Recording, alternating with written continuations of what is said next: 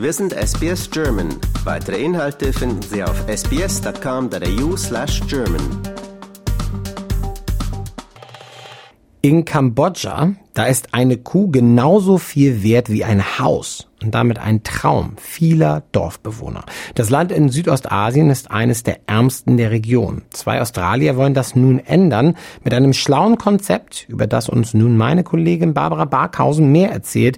Die ist nämlich heute bei mir wieder im Studio. Hallo Barbara. Hallo Benjamin. Was hat es denn mit diesen Kühen für Kambodscha auf sich?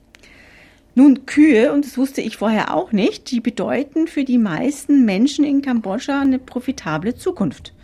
Denn äh, wer in Kambodscha eine Kuh besitzt, äh, der hat sich quasi einen Lebenstraum erfüllt, weil eine Kuh ist wohl ebenso viel wert wie ein Haus. Ja, es wäre wahrscheinlich auch ganz gut, wenn das hier in Australien so wäre. Dann würde ich mir erstmal eine Kuh holen und dann bin ich raus aus dem Schneider. Wie kommen denn die Australier dann nun ins Spiel bei dem Ganzen? Ja, nun, äh, es handelt sich in dem Fall um einen relativ bekannten Australier, nämlich den Andrew Costello. Und ich denke mal, Leute, die in Südaustralien leben, werden den kennen. Der ist da ein ganz wichtiger Medienmann. Hm. Und der hat vor zwölf Jahren Kambodscha besucht und äh, war dann tatsächlich von all der Armut, die er da sah, äh, schockiert. Und der hatte sich damals einen lokalen Führer genommen, der ihm da alles so erklärt hat und gezeigt hat. Und der hat ihm damals eben die Bedeutung, die so eine einzelne Kuh für eine Familie in Kambodscha hat, erklärt. Hm. Und der hat eben gesagt, nur eines äh, dieser Tiere könne den Teufelskreis der Armut brechen. Und diesen Gedanken hat der Costello dann eben nicht mehr aus seinem Kopf bekommen. Und als er zurück nach Australien äh, kam, da hat er dann die wohltätige Organisation Cows for Cambodia, also auf Deutsch Kühe für Kambodscha gestartet. Ja, Wahnsinn. Eine Kuh macht einen Unterschied, so einen großen Unterschied. Das ist ja wirklich verrückt. Aber äh, ich bin jetzt gar nicht so vertraut mit Kambodscha. Barbara, erzähl uns doch mal ein bisschen mehr über das Land. Außer dass Phnom Penh die Hauptstadt ist, wissen die meisten von uns wahrscheinlich nicht so viel über dieses südostasiatische Land. Nun, Kambodscha ist nach wie vor ein armer Staat, äh, gilt nach wie vor als Entwicklungsland. Ähm, ich habe bei der Weltbank mal nachgeschaut, was das Bruttoinlandsprodukt pro Kopf ist. Ja. Und das war 2022 gerade mal 1786 oh. US-Dollar, also nicht viel. Und ähm, das jetzt, obwohl das Land seit 1999 schon große Entwicklungserfolge erzielt hat, muss man sagen. Ähm, der Lebensstandard hat sich also schon deutlich verbessert. Ja. Ja. Alphabetisierung hat sich verbessert, Lebenserwartung, Ernährung. Da gab es überall große Fortschritte. Auch die Gesundheitsversorgung ist heute deutlich besser. Die Wirtschaft wächst äh, stetig. Ähm, doch dann kam ja, äh, wie wir alle wissen, die Corona-Pandemie, dann kam die russische Invasion in der hm. Ukraine und all das hat diesen Boom, der da teilweise in Kambodscha tatsächlich herrschte, äh, gedämpft. Und äh, im vergangenen Jahr äh, machte zum Beispiel die Landwirtschaft ähm, dann Überschwemmungen, äh, hohe Kosten für Dünger, ähm, die machten dann dem Land auch nochmal zu schaffen. Das lief alles nicht ganz so rund. Und ähm, mit ihrem Projekt hoffen jetzt die Australier zumindest einen kleinen Teil dazu beitragen zu können, ja. Kambodscha wieder mehr in Richtung dieses goldenen Zeitalters zu lenken. Und ähm, dieses goldene Zeitalter, da erinnern sich viele ältere Menschen auch heute noch gerne dran. Das war so eine kurze Zeit des Friedens und des Wohlstands, die auf das Ende der französischen Herrschaft in den 1950er Jahren folgte.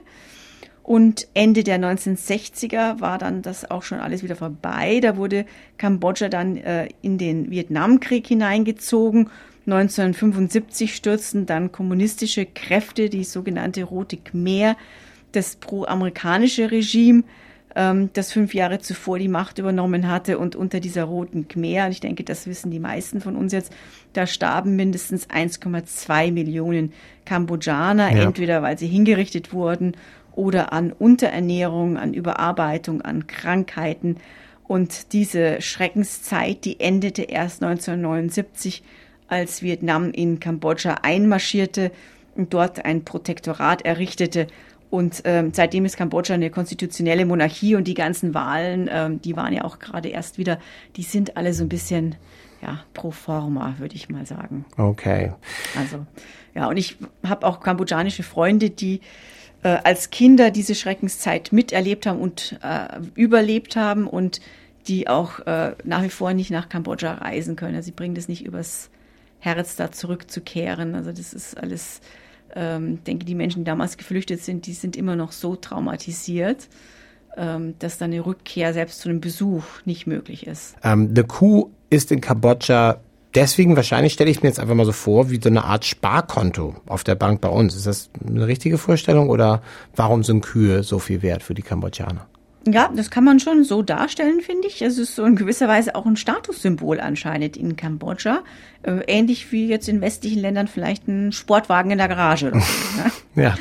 Und äh, ja, also das äh, habe ich auch erstmal nicht verstanden, aber dann habe ich eben nochmal weiter recherchiert und es gibt eben Menschen in Kambodscha, die verdienen gerade mal drei US-Dollar am Tag. Ja? Wahnsinn. Ja. Und ja. Äh, so eine ausgewachsene Kuh, die ist so rund 800 US-Dollar wert. Und das ist eben für lokale Menschen wirklich ein echter Luxus. Hm. Ja. Und wir hatten natürlich Farmer bei uns in Australien, die besitzen ja oftmals mehrere hundert und in manchen Fällen ja sogar mehrere tausend Kühe, ja. Und ähm, da kann man überhaupt nicht vergleichen, ja. Da, in Kambodscha zum Beispiel, da wird jedes neugeborene Kalb wirklich gefeiert. Ja? Hm. Und da wollte der Costello eben ansetzen. Und ähm, der Medienmanager war natürlich gut dabei, Spenden jetzt für seine Schützlinge da in Asien zu sammeln. Kann ich mir vorstellen, ja. Aber es fehlte ihm natürlich an Expertise jetzt in Bezug auf die Viehwirtschaft. Ja. Und da hat er 2016 dann aber einen anderen Australier kennengelernt, der ein pensionierter Viehzüchter war. Und der Wallace Gunthorpe, der ähm, war dann eben auch in Kambodscha, der war dann ähnlich wie der Costello äh, von der Armut in diesem südostasiatischen Land komplett schockiert, ähm, als er sich die Situation da vor Ort anschaute. Und ähm, der hat dann ähm, ja auch gesagt, da muss man was tun. Und äh, da muss man helfen und hat sich dann mit dem Costello zusammengetan. Ja, echt tolle Sache. Und diese beiden Australier, die haben ihre Talente da wirklich super kombiniert und sich da recht raffiniertes Konzept für die für eine wohltätige Organisation überlegt. Wie funktioniert denn das genau mit den Kühen für Kambodscha? Nun, dieses ganze Konzept Kühe für Kambodscha oder Cows for Cambodia, das funktioniert so ein bisschen wie eine Art äh, Bank für Kühe, so könnte man sich das vorstellen. Hm. Also die Organisation selbst, die besitzt eben eine Kuhherde, ja. Und die verleiht dann einzelne trächtige Kühe an kambodschanische Familien. Und äh, fünf Monate nachdem so ein Kalb geboren wurde, geht dann die Mutterkuh zurück an die Organisation und das Kalb bleibt dann bei der Familie. Ja? Also dann wird die Mutterkuh irgendwann wieder weiter verliehen, wenn sie erneut wieder trächtig ist und so wird das dann immer weitergegeben. Ja? ja. Und diese Kuhfarm in Kambodscha, ähm, die wird inzwischen von äh, Vichet Chan geführt. Das ist der einheimische Führer übrigens, der den Costello damals durchs Land geführt hat, der ihm alles cool. gezeigt hat und der ihn darauf aufmerksam gemacht hat, eben welche Rolle ja. so eine Kuh im Leben einer Familie äh, spielt. Und das Hauptziel von ähm, der Organisation sind jetzt wirklich die Ärmsten der Armen, also die, die wirklich von der Hand in den Mund leben. Ja? Ja, Wahnsinn, wie, es dann kommen kann. Das, das ist, finde ich, ein schöner, schöner Twist dann, dass er dann das Ganze auch wirklich leitet, dieser Führer. Ähm, geht denn diese Rechnung überhaupt auf? Also funktioniert das so? Sprich, können die Australier wirklich dann einen Unterschied für die Familien in Kambodscha vor Ort erreichen? Ja, also ganz einfach ist es nicht. Auch die Anfänge waren jetzt nicht ganz einfach. Äh, in diesem Jahr äh, meinte die Organisation, rechnen sie damit, dass sie 30 bis 40 Kühe an Familien übergeben können. Hm. Scheint jetzt auf den ersten Blick eigentlich nicht so viel zu sein, ja. Ähm, aber das Problem ist, und daran wird gerade gearbeitet, dass diese ganzen kambodschanischen Kühe, die sind nicht so produktiv. Ja? Ähm, zum einen äh, ist der genetische Austausch über die Jahrhunderte hinweg nicht so groß gewesen. Ja. Und dann gibt es auch etliche Krankheiten, die dazu führen, dass die Tiere zum Beispiel jetzt während der Schwangerschaft eingehen oder dass die frisch geborenen Kälber vielleicht gar nicht überleben. Ja. Und äh, aus diesem Grund hat jetzt der Gunthorpe, also der australische Viehzüchter, im vergangenen Jahr den Import von sechs australischen Kühen und Stieren von der Sorte Brahman äh, organisiert ähm, um einfach diese lokale Herde zu stärken. Ja. ja? Ähm, und dann haben sie jetzt versucht, ein besseres Management noch äh, einzuführen, besseres Futter zu geben. Ja? Und mit all diesen Sachen konnte man jetzt schon äh, eine 15-prozentige äh, Steigerung ähm, äh, oder konnte man jetzt schon die Schwangerschaftsrate deutlich steigern und zwar um 15 Prozent auf äh, 65 Prozent. Wow. Und ähm, mit der besseren Genetik äh, hofft man jetzt, dass man nochmal weitere 15 Prozent äh, rausholen kann und dann eben das so auf äh, 80 bis 85 Prozent steigern kann. Ja. ja. das ist natürlich eine tolle Maßnahme und das sind ja wirklich auch schon richtige Erfolge. 15 Prozent, das ist schon wirklich ein Riesenstück und dann nochmal 15 eventuell. Das ist natürlich schon wirklich stark. Beschränkt sich denn die Organisation nur auf Kühe oder hilft sie auch anderorts noch? Die hilft auch noch andernorts. Ähm, und zwar haben die dann natürlich bei ihrer Arbeit vor Ort bemerkt, die Australier, dass es da noch andere Schwachstellen gibt. Und zwar haben die ersten äh, Leute, denen sie eine Kuh auslieferten, die haben zum Beispiel nur mit einem Daumenabdruck unterschrieben mhm. und haben dann eben, haben sie festgestellt, das sind alles Analphabeten. Und ähm, deswegen haben die Australier jetzt auch noch eine Schule eröffnet. Und der Gantorp berichtete, dass äh, die Organisation also jetzt auch bewusst Frauen und Kinder auswählt und letztere dann gleich eben in diese angeschlossene Schule schickt.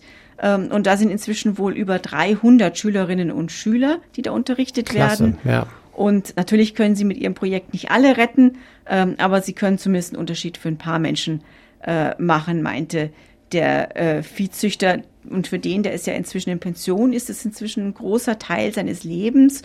Und auch der Costello hat in Interviews immer wieder betont, dass er selbst auch viel aus dieser Arbeit für das arme Land zieht und dass es auch sein eigenes äh, Leben irgendwo verändert hat und dass er ja dieser Sache wirklich niemals über ähm, sein wird. Also ich habe auch bei der Organisation auf der Facebook-Seite geschaut. Also es werden inzwischen auch wirklich australische Familien drüber geholt äh, und die helfen dann vor Ort und ähm, also es ist wirklich ein Austausch zwischen den Ländern dadurch auch entstanden. Also wirklich sehr, sehr schön. Ja, und auch ein tolles Gefühl, wenn man wirklich direkt vor Ort einen Unterschied machen kann. Und das ist wirklich auch eine tolle, tolle Aktion. Ja, Chaos für Cambodia, Kühe für Kambodscha.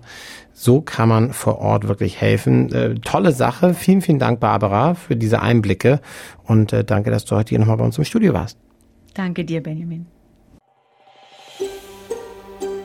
Lust auf weitere Interviews und Geschichten? Uns gibt's auf allen großen Podcast-Plattformen wie Apple, Google und Spotify.